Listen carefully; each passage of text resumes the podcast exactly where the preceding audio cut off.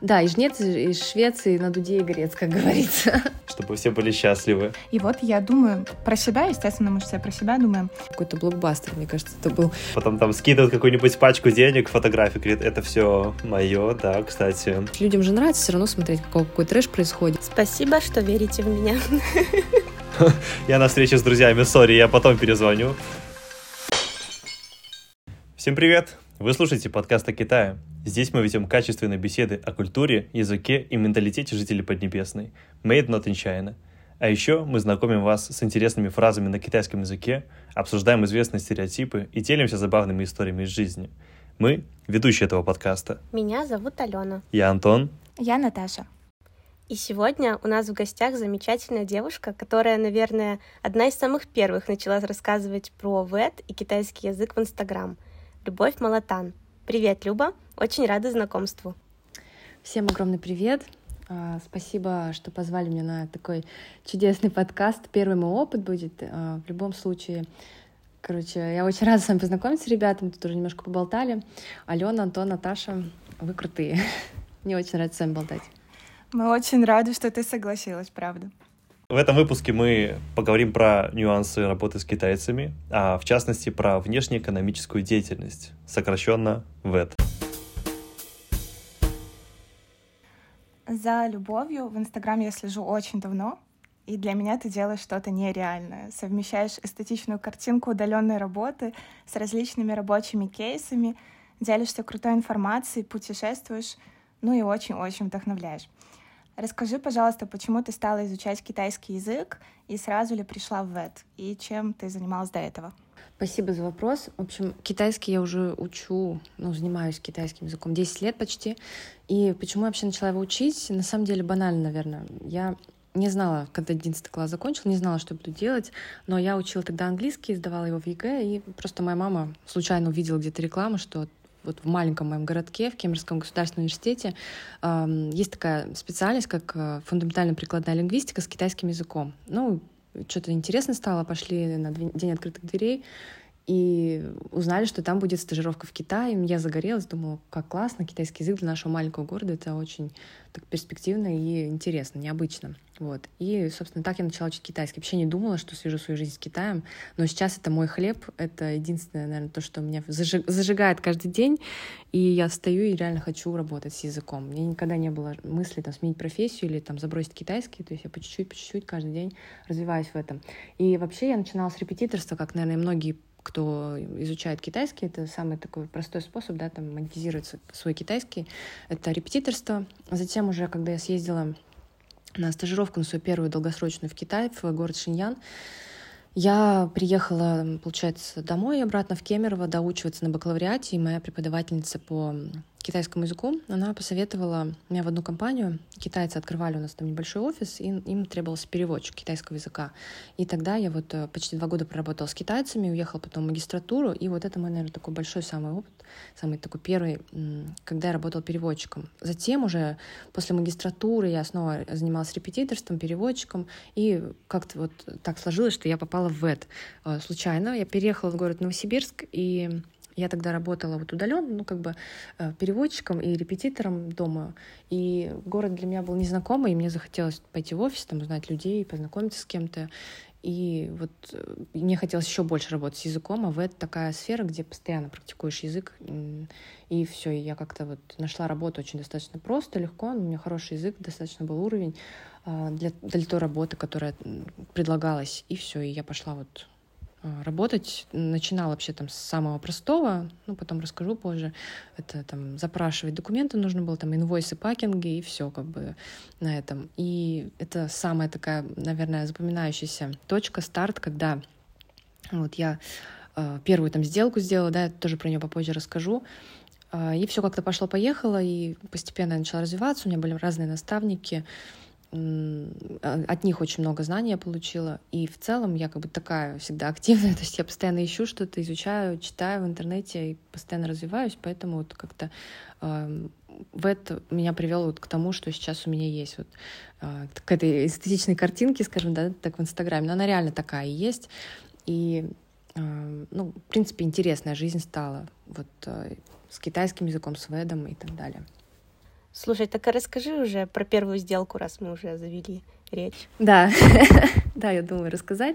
Но самая первая сделка, я, по-моему, где-то уже, может быть, рассказывали там в блоге у себя, это вот прям нам не запомнилось, это были носки. Как ни странно, да, мне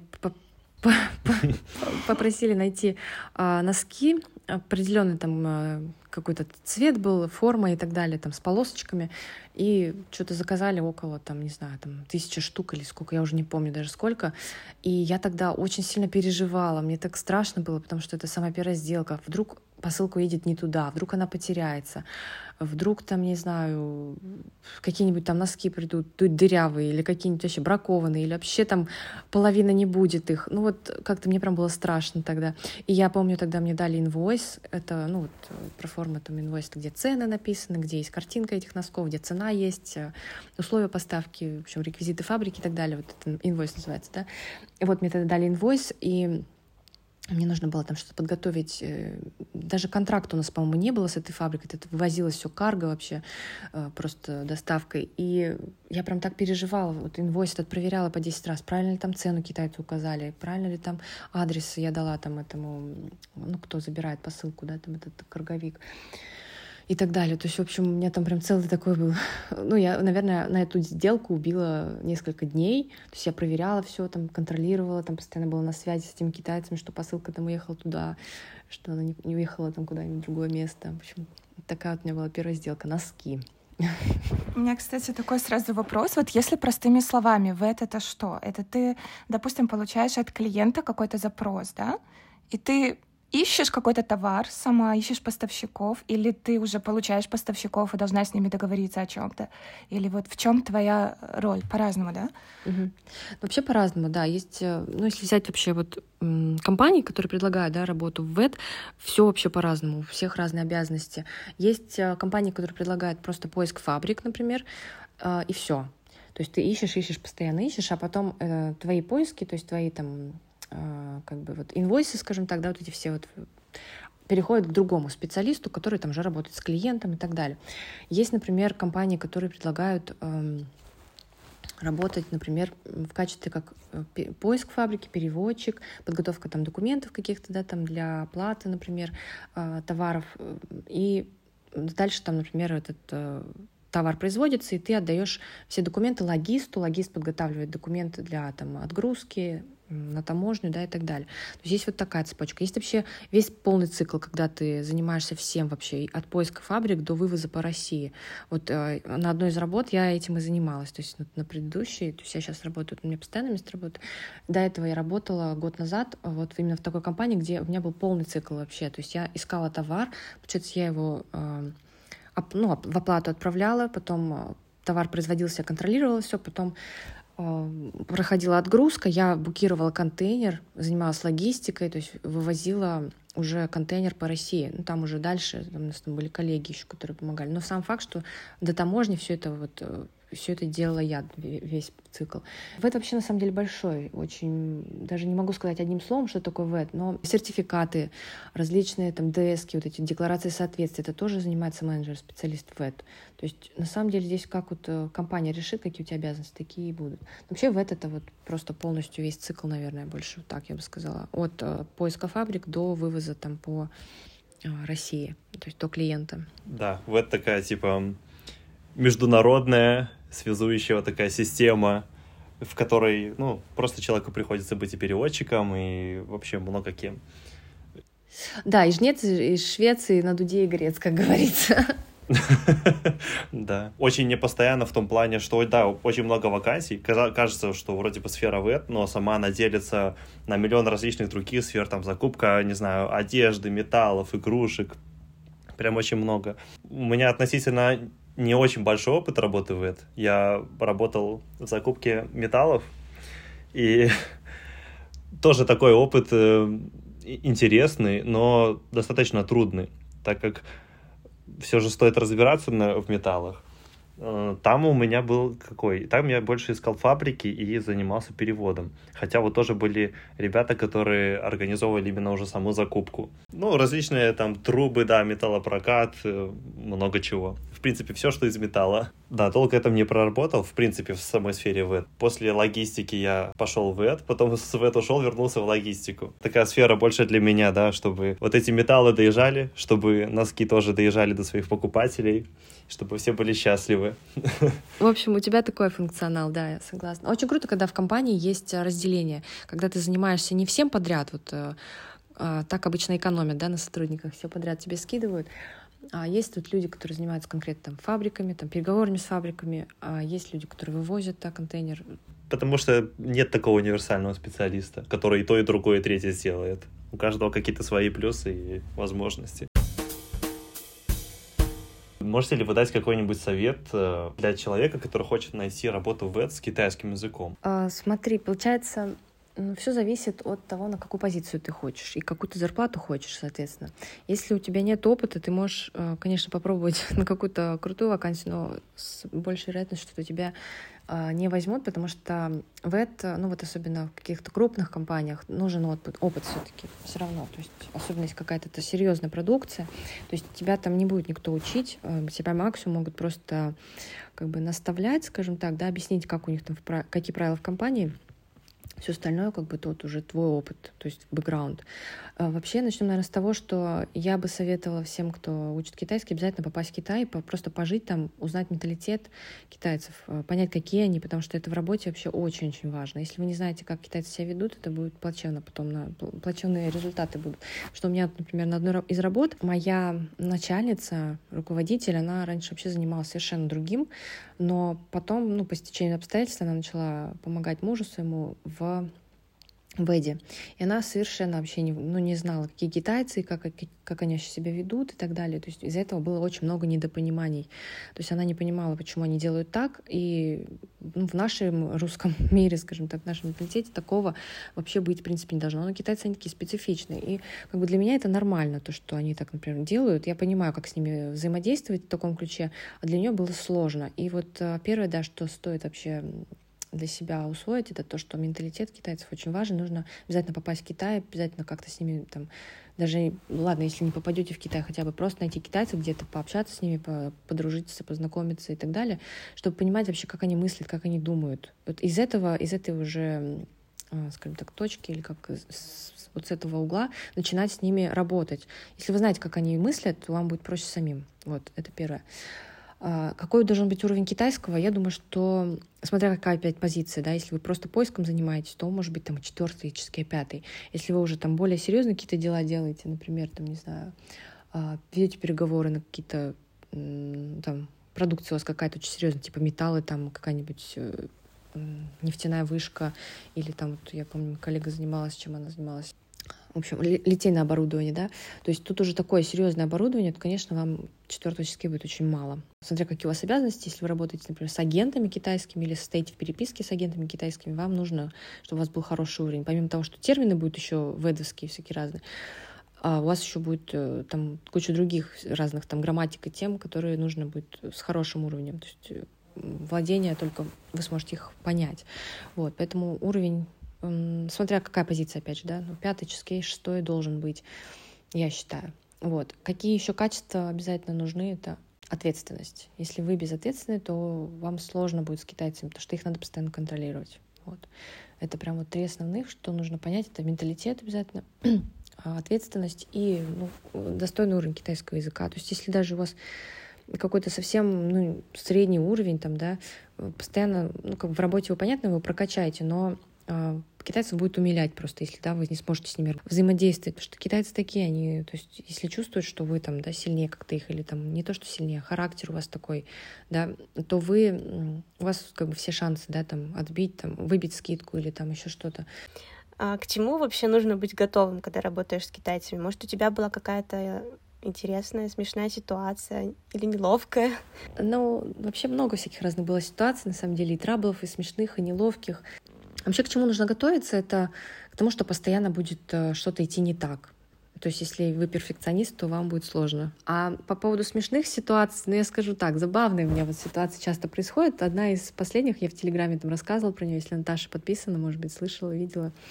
А, у меня есть один поставщик, э, давно с ним работаем, очень такой добродушный паренек, китаец хороший, как бы он постоянно мне там шлет э, какие-нибудь цветочки, кофе, в стикеры, там называет меня моей богиней. Ну, в общем, он вот такой вот э, забавный парень, да.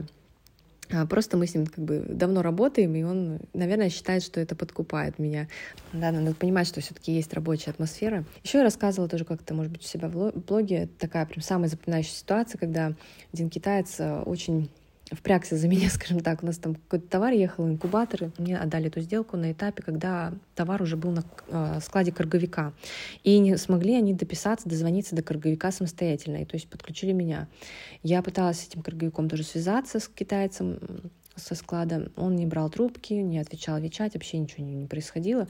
Так несколько дней. Потом я пыталась что-то найти в интернете, какие-то еще, может, контакты. В общем, в итоге никак вообще.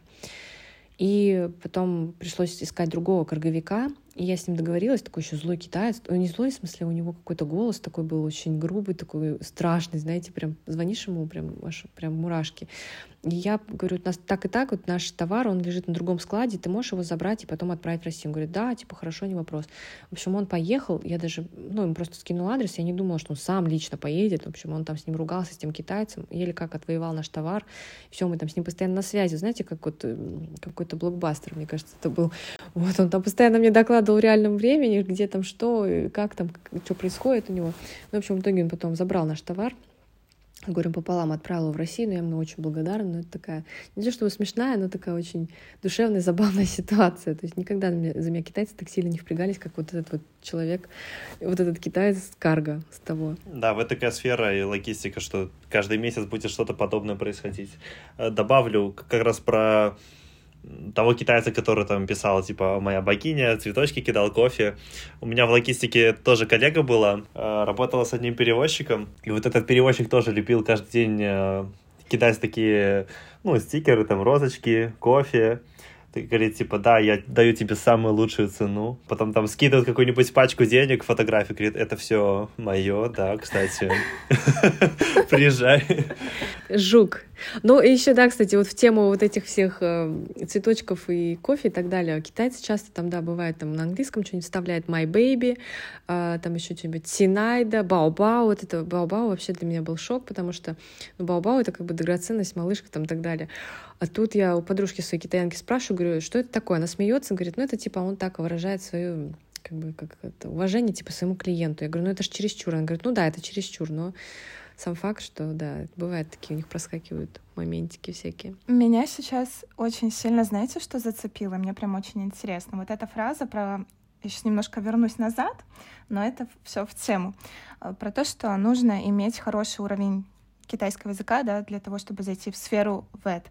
И при этом нужно уметь показывать характер. И вот я думаю про себя, естественно, мы же все про себя думаем. Я думаю так, ну, у меня как бы китайский неплохой, но я с китайцами вообще не умею характер показывать. Вообще никак. И я вот думаю все время об этом. Дело, может быть, в логике построения вообще моих там предложений, как вот с ними общаться. Потому что я китайцам тоже пишу Синайда. я тоже с ними так разговариваю. Мне интересно, как ты разговариваешь со своими клиентами, с поставщиками и, ну, вообще, в принципе, китайскоговорящими именно людьми. Во-первых, вы звоните китайцам, либо вы переписываетесь. То есть два пути, да, как бы, как донести вообще свой, свой характер, да, свою точку зрения. А когда вы звоните, понятное дело, что у вас, ну, и голос они слышат ваш, да, и принципе, как вы настроены и так далее. То есть я не люблю воду. Когда китайцы начинают обо всем ни, ни о чем разговаривать, и просто мне звонят э, то же самое, там начинают выяснять у меня, что, что я в переписке им, да, объяснила. Ну, это называется вот как они мою, да, они там делают вид, что они работают. Это, ну, они думают, что так, так нужно, так правильно, но иногда это отвлекает действительно. То есть я четко, когда они звонят, например, понимаю, что человек там э, начинает лить воду, я четко обозначаю проблему. То есть, что случилось, давай там решим, да, такой-то вопрос.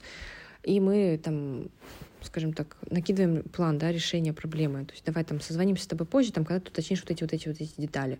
Все, я четко с ними. Я не люблю воду. Есть рабочее время, а есть как бы время на поговорить там потом после работы. А, вот в рабочее время я с ними вот э, четко, то есть по, по каждой проблеме решение жду.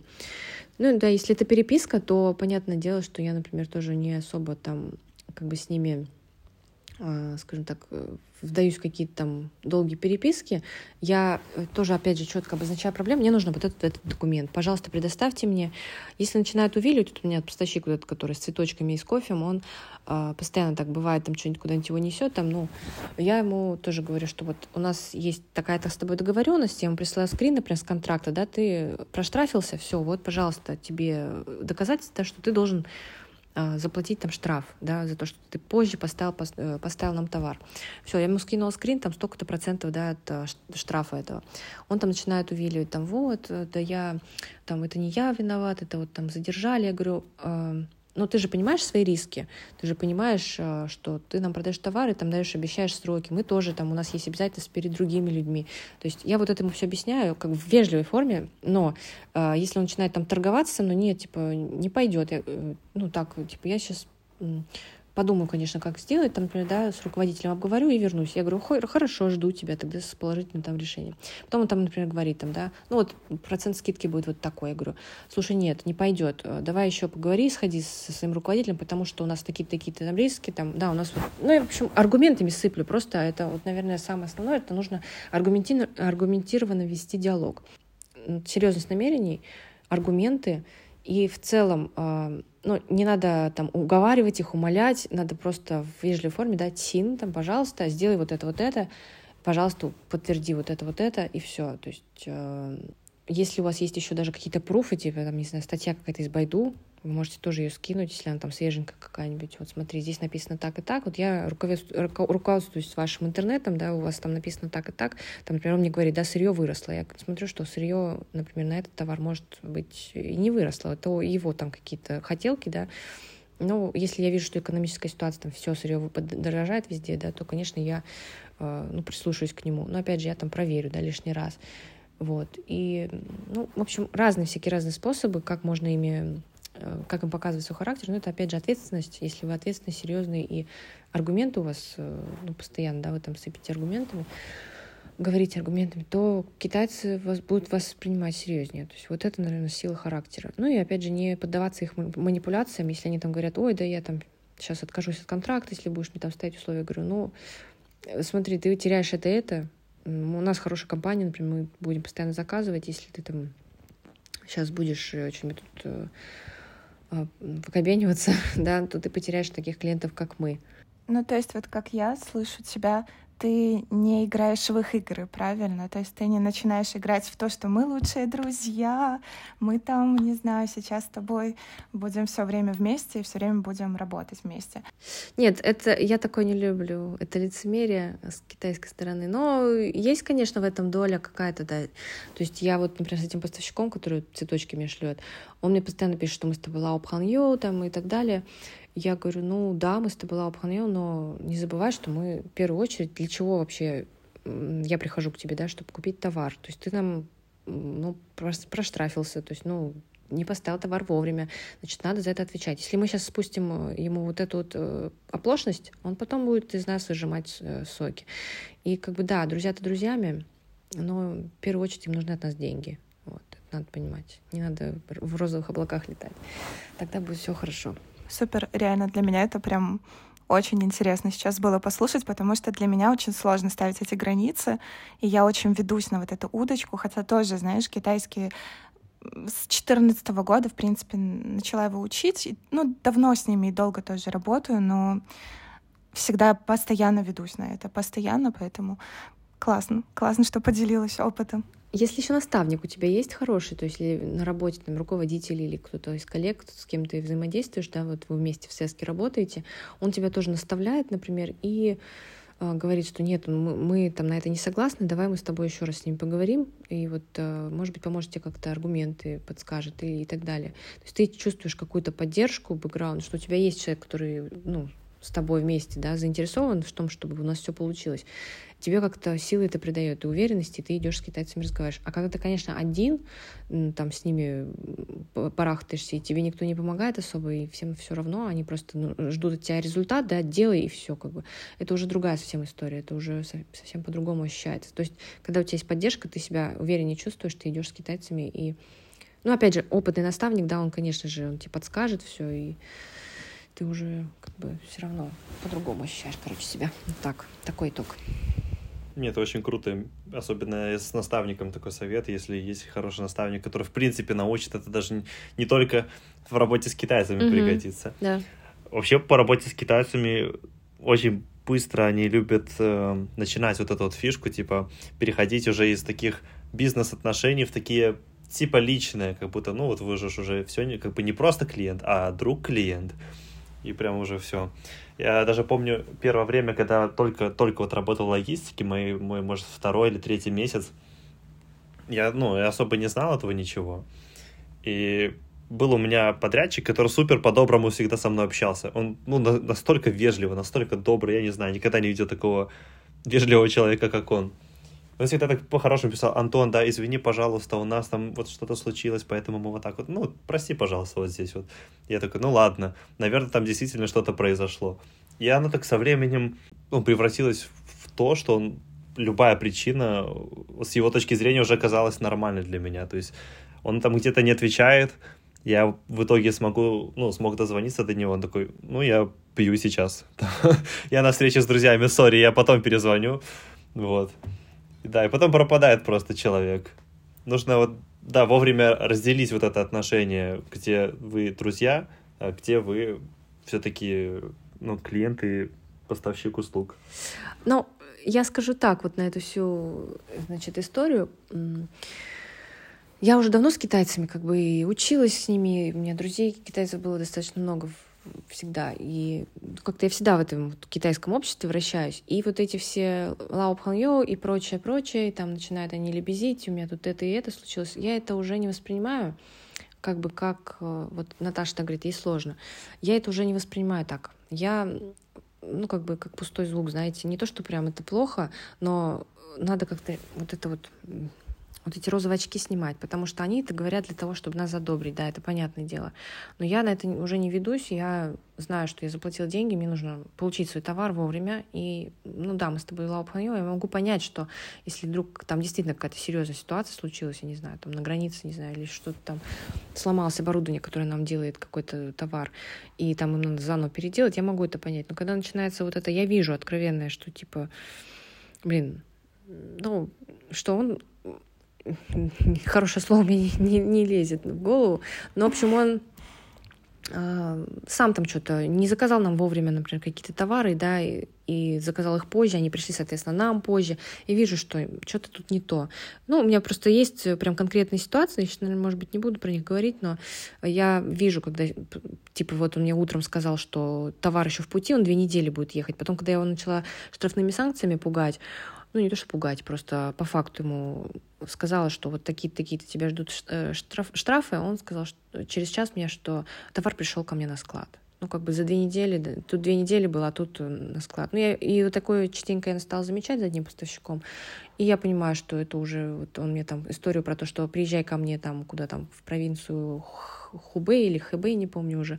Мы с тобой там вместе выпьем там тоже и, и поедим мы там вкусно и китайскую еду. Это все для меня уже, ну, я это читаю, умиляюсь, и все как бы на этом. Надеемся, что это все придет тоже с опытом. Сейчас немножечко поменяем тему, поменяем заставочку. Тыры-пыры. Мне очень интересно послушать про твой блог. Не знаю, хочется ли тебе про это говорить, вот, но мне хочется.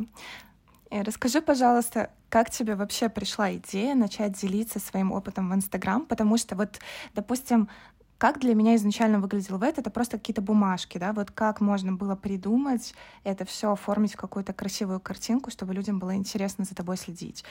И как у тебя хватает времени и на блог, и на работу, и на личную жизнь? Э, так, ну с чего начать, да? Начала я блог вести очень давно, на самом деле, года три назад. Я училась в магистратуре, начинала тогда писать диплом. И решила, что мне, во-первых, было мне делать тяжело, ну, вообще морально, потому что типа, китайский диплом — это вообще что-то с чем-то.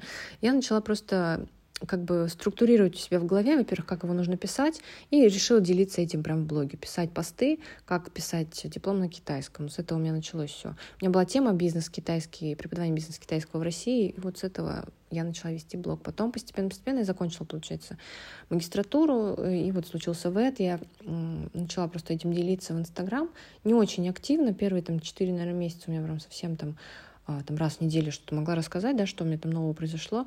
Все, потом я как-то случайно, тогда просто начался вот этот бум на сторис, я случайно прошла курсы по а, ведению сторис, СММ, и вот как-то мне интересно стало, мне зашло это все, я решила как-то вот пробовать э, вести красиво сторис и при этом рассказывать все, что у меня происходит в жизни. Тогда про репетиторство рассказывала, потом про про ВЭТ уже.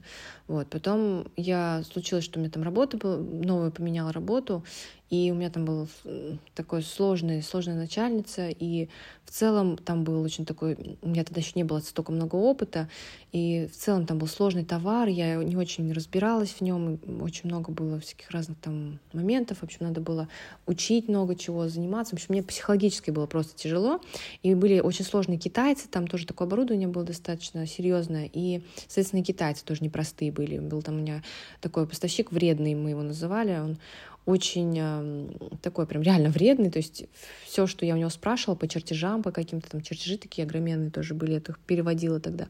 Э, все, что я спрашивала у него по чертежам, почему-то еще, он тоже не брал трубки, не отвечал, мне потом говорил, да тебе это не надо. Я говорю, ну как не надо, меня спрашивают это там заказчики, там э, инженера, да, что это значит на чертеже. Он говорит, тебе это не надо. Я говорю, ну пожалуйста, ответь. Ну и, короче, я бывало даже просто переписывалась в чате сама с собой. Вот тогда я просто как бы в отчаянии таком, да, начала делиться как бы, ну, с юмором юмором там вести свой Инстаграм. Ну, у меня очень такая была лояльная аудитория, то есть э, много людей тоже, которые там когда-то за мной следили с моментов диплома, там, с репетиторства. И как-то отклик пошел, то есть людям же нравится все равно смотреть, какой, какой трэш происходит, и все с этого вот у меня началось. Начали писать там, типа, смеяться над этим китайцем, там, что-нибудь там, давай, мочи его, там, что-нибудь, ну, такое, знаете, шутку, типа, давай, добивай его, ну, в общем, да.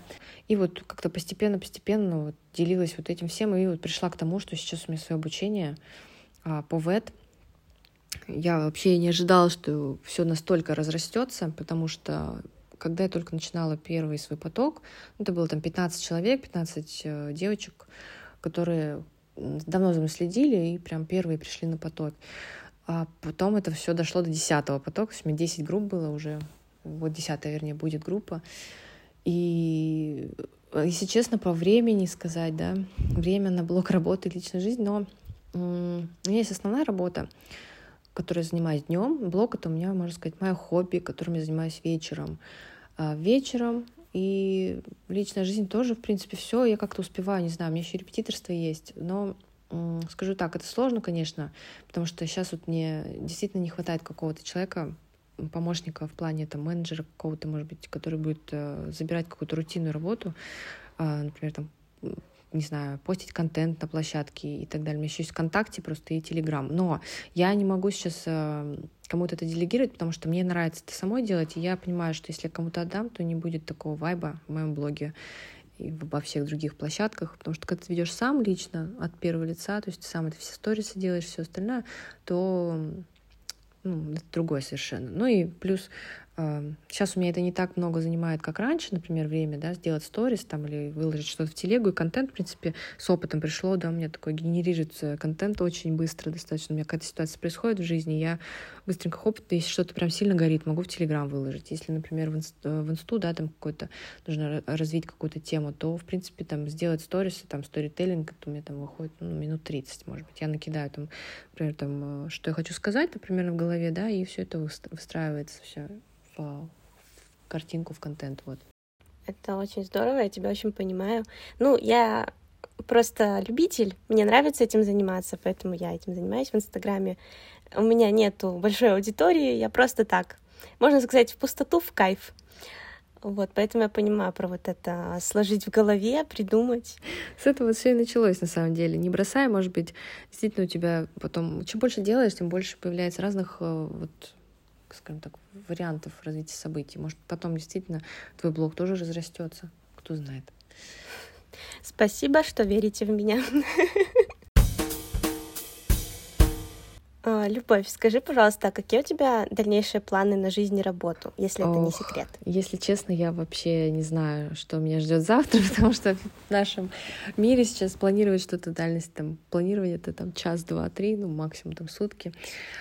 А, планы на жизнь, ну, вообще, я бы хотела больше путешествовать, больше а, жить, наверное, не в России, ну, хотя Россия это, конечно, моя родина, как, как я могу там не жить, да, все равно периодически, возможно, я буду туда возвращаться, но в целом я бы хотела бы побыть больше где-то в Юго-Восточной Азии и вообще, в принципе, в целом больше путешествовать, потому что первый раз я поехала в Китай, и вот все, у меня загорелось, что я видела какую-то другую жизнь по-другому, как можно по-другому, ну и вот э, с того момента у меня начало вот это вот внутри сидеть, что я хочу, хочу куда-нибудь поехать, уехать. То есть не по России где-то, а вот именно за границу. Мне прям тянет сюда. Первый раз, наверное, за всю жизнь могу сказать, что настолько довольна вообще и работой, и в целом интересными этими проектами, которые я получила. Это тоже, я к этому шла очень долго. То есть я начинала вот с трусов носков, скажем так, да, сейчас у меня серьезная такая продукция, это пищевая продукция достаточно сложно, потому что, ну, это пища, это то, что мы едим, очень контролируется все очень серьезно, в общем. Поэтому насчет работы мне вот сейчас все устраивает очень даже, я не знаю. Но, возможно, в дальнейшем я бы хотела бы поработать в какой-то компании, которая, где английский, например, и китайский. То есть у меня сейчас больше это китайский и русский. Вот. А у меня сотрудники есть русские коллеги. У меня, а, в принципе, коллеги русские, э, и китайцы. Но я бы хотела еще поработать в такой компании, где прям английский тоже, то есть это язык общения а, базовый, то есть это основной. Вот, потому что английский я тоже люблю, я на нем а, неплохо достаточно говорю, то есть на повседневной теме, но я никогда с ним не работала так в компании, чтобы какие-то вопросы решать на английском. В основном все на китайском, либо вот на русском. Я сейчас вот нахожусь как раз-таки в Индонезии, и, блин, здесь очень круто. Не знаю, прям прям мое, чувствую, что мое. А ты не думала о том, чтобы уйти, например, на фриланс? Тебе нормально работать в компании удаленно какой-то? О, фриланс это такая тема, знаете, я думала, нет, я не думала уйти на именно в этом фриланс работать, потому что э, нужно искать клиентов, понятное дело, да, нужно развиваться постоянно, что-то, э, но я, так как у меня есть блог, мне частенько прилетает э, там какие-нибудь предложения в плане там на фрилансе, да, поработать, там найти какую-нибудь фабрику и так далее. То есть я даже тут на Бали, когда была, я встретилась с одним парнем, мы с ним разговаривали по поводу там заказов с фабрики, с китайской одной, и у него свой магазин на Wildberries. В общем, это небольшие совсем объемы, и очень много геморроя, скажу так сразу. То есть, когда ты работаешь в компании, у тебя есть проекты, вот именно сейчас то, что я вот у меня есть, да, я ну, долго хотела вот именно в таком формате работать. У меня есть большие крупные проекты, где там заказ от одного или там двух, трех, семи, десяти контейнеров, и достаточно серьезная такая продукция, но э, в плане ты с э, такими крупными фабриками общаешься, работаешь, где ну, никто не будет там юань выторговывать. Как правило, чем больше, крупнее там какая-то сделка, э, серьезнее фабрика, тем как-то проще, что ли, становится. Ну вот, серьезно, там просто другие деньги вращаются, и тут как бы по-другому разговариваешь с э, фабрикой. В общем, нравится находиться в высшей лиге, так сказать. Когда, по сути, за 10 лет прошла вот этот вот путь от, ну, просто вот как бы человека, который начал учить китайский, вот, до специалиста супер высокого класса. Ну да. На самом деле поддержу вот именно в плане ВЭТ, именно конкретно вот ВЭТ, даже такая сфера, где даже просто как-то не то что обидно, а когда вот ты изучаешь язык и, ну, вложил опять-таки много сил, времени, и ты просто, ну, занимаешься такими мелкими какими-то перекуп, перекупами, ну, как-то совсем по-другому ощущается по сравнению вот с тем, когда ты работаешь как бы в крутой компании с тоже другими крупными компаниями, и вы решаете как бы серьезные вопросы. Ты даже сам себя ощущаешь гораздо лучше и да, Антон, ты верно в точку сказал, да. То есть просто быть каким-то там, не знаю, перекупщиком для Wildberries или каких-то там ширпотреба какого-то, это, да, это одно. А когда ты работаешь уже больше, да, с серьезными заказами, то уже сам себя по-другому ощущаешь совершенно. Но фриланс — это неплохо. У меня бывают такие заказы, там, я помню, был а, заказ фриланс, что там, перевод у меня был, нужно было с фабриками. Ну, вот как переводчик фриланс, это круто. Как вет, не знаю. Ну, может быть, и, и да, если есть, опять же, откуда клиенты будут идти. Если там где-то, например, разместить себя на Яндекс услугах или еще где-то, это одно. Когда ты, например, в какой-то ну, вот, э, сфере вращаешься, например, в Новосибирске, да, если ты живешь там постоянно, в какой-то компании работают, у тебя есть там свои клиенты, там тебя много кто знает, и там через знакомых, через знакомых, и ты вот можешь как бы работать с крупными заказами, а не с Wildberries. Как правило, Wildberries это вот ну, в интернете можно все это найти, там ищут поставщиков, там ищут тех, кто будет помогать искать их поставщиков. Это да, вот если там что-то серьезное такое на фрилансе, и это через знакомых, через каких-то, вот, можно. Но таких я не знаю. У меня тогда маленький вопрос напоследок.